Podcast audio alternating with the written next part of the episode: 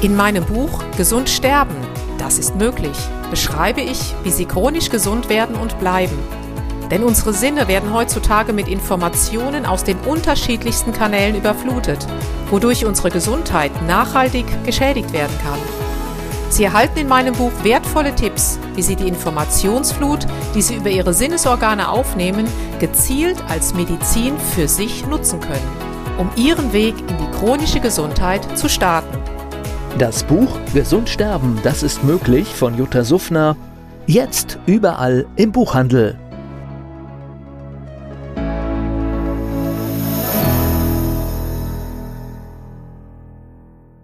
Dieser Podcast wird Ihnen präsentiert von Blue Antox, dem Besten aus der wilden Blaubeere für Ihr Wohlbefinden. Jutta Suffner. Gesundheitsimpulse für ein starkes Immunsystem.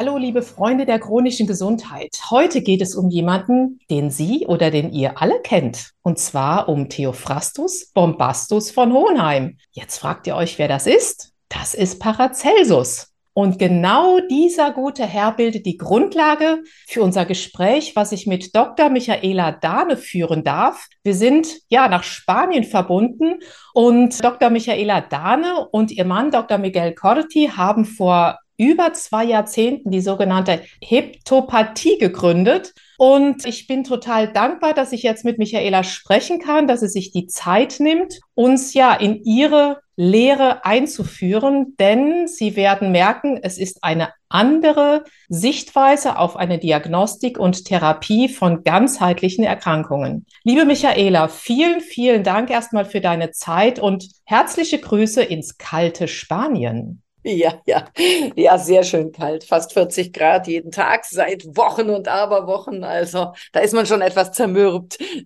Ihr habt ja die Heptopathie gegründet und basierend auf dem Paracelsus. Und ich glaube, das ist ganz vielen Menschen, ja, sagt das noch nicht so viel. Und vielleicht wäre es einfach gut, wenn wir die Menschen so ein bisschen einführen können in das, ja, in euer Lebenswerk, so würde ich es mal nennen. Denn es hat sich ja mittlerweile auch in der Akademie ausgeweitet. Ihr bildet Ärzte, ihr bildet Therapeuten aus. Und die Art und Weise der Sichtweise finde ich sehr faszinierend und vor allen Dingen sehr logisch, denn ihr kommt schneller zum Ziel. Ja, und deshalb übergebe ich einfach dir jetzt mal das Wort. Ja, danke, Jutta. Ich fange mal ganz einfach an. Heptopathie heißt Lehre der Sieben. Und sieben sind sieben Himmelskörper, die unsere Welt prägen. Und das wiederum habe ich eben nicht selbst erfunden, sondern das habe ich bei Paracelsus nachgelesen in seinen Originalwerken. Der wiederum hat es auch nicht erfunden, sondern das kommt aus den Zeiten der Chaldäer. Das ist also wirklich ur-uralte Naturwissenschaft. Wieso sind wir überhaupt da unterwegs? Das äh, muss ich vielleicht mal zur Einführung sagen. Miguel hat Medizin studiert hier in Alicante und logischerweise ist Medizinstudieren heute ein sehr, sehr eingeschränktes System, ein sehr großes Ding mit, äh, es geht schon los mit den Aufnahmekriterien, dass du einen Numerus Clausus brauchst und danach ist es auswendig lernen, sehr viel auswendig lernen. Und wir haben hier in Spanien das nochmal extremer. Wir haben hier ein staatsmedizinisches System. Die kommen in ihren Centros de Salud mit 20 Medikamenten aus. Und da hat Miguel am Ende des Studiums zu mir gesagt, also wenn ich das jetzt mein Leben lang machen muss, dann äh, mache ich ein Restaurant auf. Das mache ich nicht. Also der wollte diese Art von Medizin überhaupt nie machen. Und daraufhin habe ich gesagt, na gut, also meine Großtante, was die gemacht hat, das war Naturmedizin. Und lass uns in die Richtung gehen. Dann haben wir drei Jahre eigentlich noch am Ende seines Studiums haben wir damit begonnen und am Ende meiner Doktorarbeit, die in Biochemie ganz andere Richtungen ging. Da ging es um energetische Forschung, also wirklich um was anderes. Aber wir sind drei Jahre in die Homöopathie-Ausbildung gegangen. Und da bin ich schier wahnsinnig geworden, weil Homöopathie ist auf der einen Seite so eine Fülle von Möglichkeiten und so ein unlogischer Zugang. Also repertorisieren fand ich das allerletzte. Also da habe ich wirklich gedacht, nee, das kann es ja wohl nicht sein. Und dann habe ich gedacht, das kann auch Hannemann nicht gemacht haben. Du hast nicht 90 Minuten Zeit für einen Patienten. Das geht gar nicht. Und schon gar nicht, wenn du jetzt, wie damals in seiner Zeit ja üblich waren, schwere Epidemien und schwere, wenn die Leute da ankamen, da haben da 30 Mann gestanden, da hast du nicht repertorisiert. Wie gesagt, da, da muss was anderes hinterstecken. Und dann haben wir noch ein Jahr Spagierig gemacht und da ging es schon besser. Gesagt, okay, hier sind bessere Zugänge. Und danach war ich zufällig mal wieder in Düsseldorf bei meiner Großtante in ihrer naturmedizinischen Praxis. Die arbeitete sehr viel mit Veleda-Produkten, sehr viel mit Anthroposophie. Und ähm, ich gesagt, sag mal, Tante Nüsschen, mit der Homöopathie, wie machst du das? Und da hat sie zu mir gesagt, weißt du was, so natürlich nicht, wie das die klassischen Homöopathen machen, da, dazu habe ich gar keine Zeit. Dasselbe, wie das ich gesagt habe, sagte, aber lies mal Paracelsus. Und knallte mir die 4000 Seiten Originalwerke hin. Und da hat sie sehr richtig gesagt, hier findest du alle Antworten. Und die alle Antworten waren schon mal die, dass die, was ihn unterscheidet, den lieben Paracelsus, von allen, die danach kamen, war, dass er die Signaturenlehre sehr ernst genommen hat. Die hat er ja auch schon übernommen, aber er hat sie ganz in ganz moderne, ja, für seine Zeit moderne Ebenen geführt. Und außerdem, was dann von ihm dazu kam, ist drei Ebenen der Erkrankung. Und das ist natürlich die Kombination von Signatur der Mittel plus drei Ebenen der Erkrankung. Das heißt, ich habe die körperliche Ebene, ich habe die Sulfurebene, die brennende Ebene, wie er das nannte, das ist schlichtweg der Stoffwechsel. Und dann habe ich die psychische Ebene, die er zu keinem Zeitpunkt vernachlässigt hat. Und dann steht da lapidar in seinen Werken doch tatsächlich, es gibt keine tödlichen Krankheiten, nur kranke Menschen. Und da habe ich gedacht, Moment mal, behauptet der Kerl, man kann mit Naturmedizin alles heilen. Das, was sich kein Arzt mehr traut oder wo die Leute sich gar nicht mehr hinwagen, was schon an der Universität nicht mehr gelehrt wird. Da wird nämlich nur behandeln gelehrt oder Therapien gelehrt, aber nicht mehr heilen. Da habe ich gedacht, Moment. Und dann habe ich das Miguel vorgelesen. Und dann sagt Miguel, das kann nicht sein. Und dann haben wir gedacht, dem gehen wir auf den Grund. Und dabei stellten wir dann fest, es sind noch mehr Komponenten. Es sind die drei Ebenen, die Tria Principia, auf denen der Mensch erkrankt. Die Mittel haben eine Signatur. Die Krankheiten haben eine Signatur und die Menschen, genau wie alle Mittel, also das heißt, wie alle Pflanzen, alle Tiere, alle Pilze, haben auch die Menschen eine Signatur. Und das war dann meine Aufgabe, meine, meine Forschungsarbeit, die mich dann fünf Jahre lang beschäftigt hat, bis ich so weit gekommen bin durch Studium der alten, ja, der, der Quellen, die Paracelsus hatte, plus dem, was er geschrieben hat, dahinter zu kommen, wie kann ich die Signatur eines Menschen bestimmen?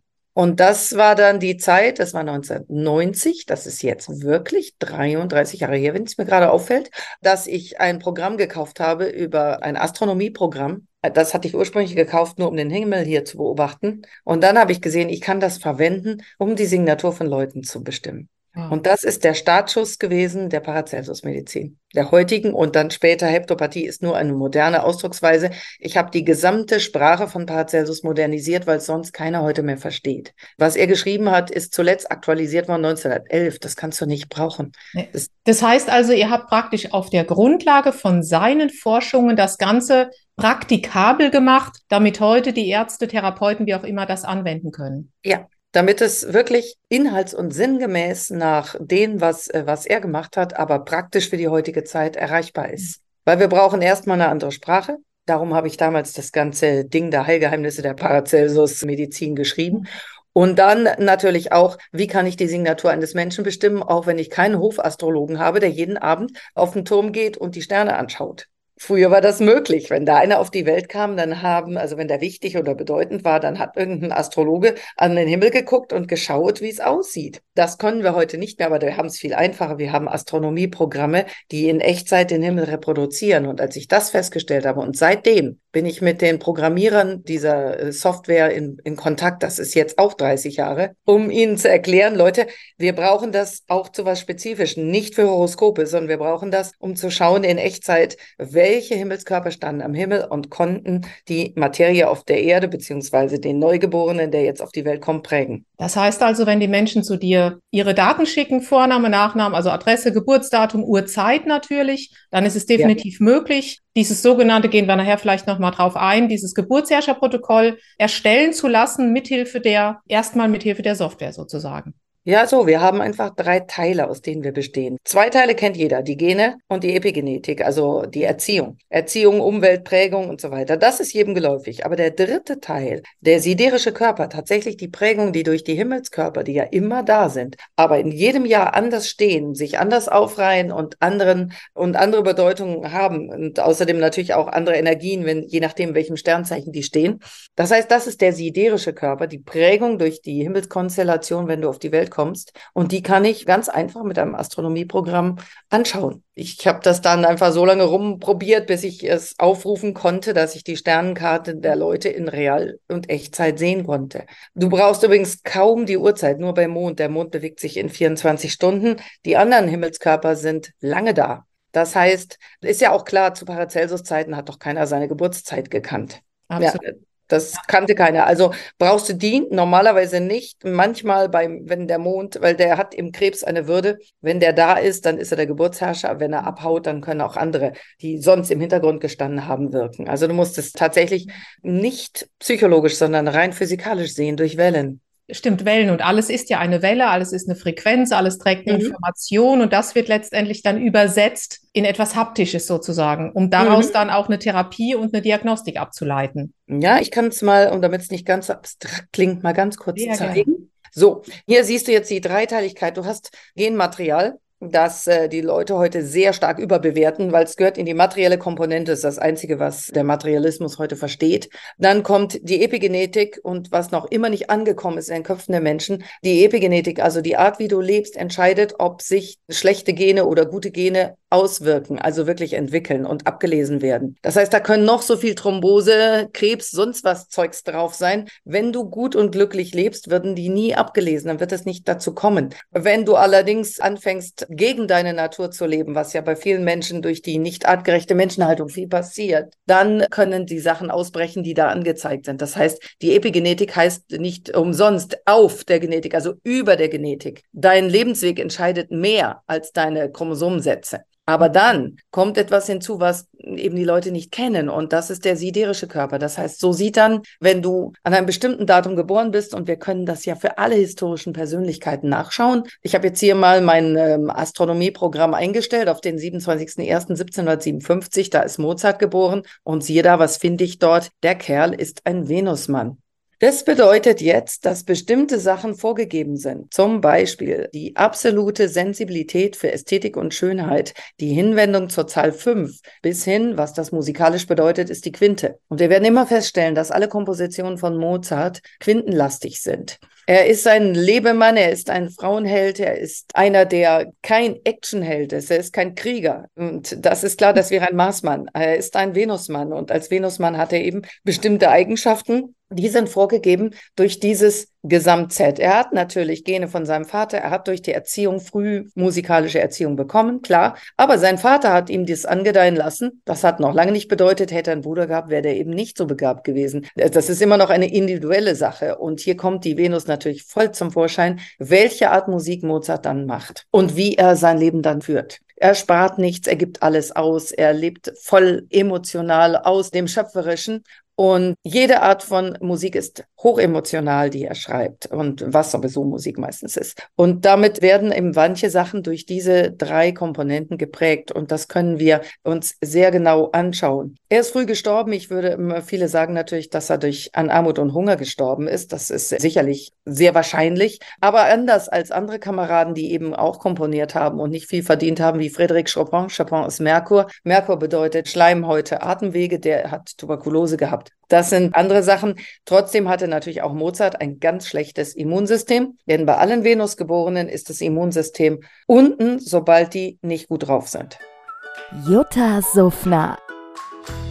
Gesundheitsimpulse für ein starkes Immunsystem. Dieser Podcast wurde Ihnen präsentiert von Blue Antox, dem Besten aus der wilden Blaubeere für Ihr Wohlbefinden. In meinem Buch Gesund sterben, das ist möglich, beschreibe ich, wie Sie chronisch gesund werden und bleiben. Sie erfahren, warum es wichtig ist, auf Ihr Seepferdchen zu achten und was tanzende Kühe mit Ihrer Gesundheit zu tun haben. Außerdem klären wir die Frage, warum es manchmal besser wäre, eine Maus zu sein. Das macht Sie neugierig. Dann freuen Sie sich auf ein tiefgehendes Buch mit wertvollen Tipps, um Ihren Weg in ein neues, chronisch gesundes Leben zu starten. Das Buch Gesund sterben, das ist möglich von Jutta Suffner.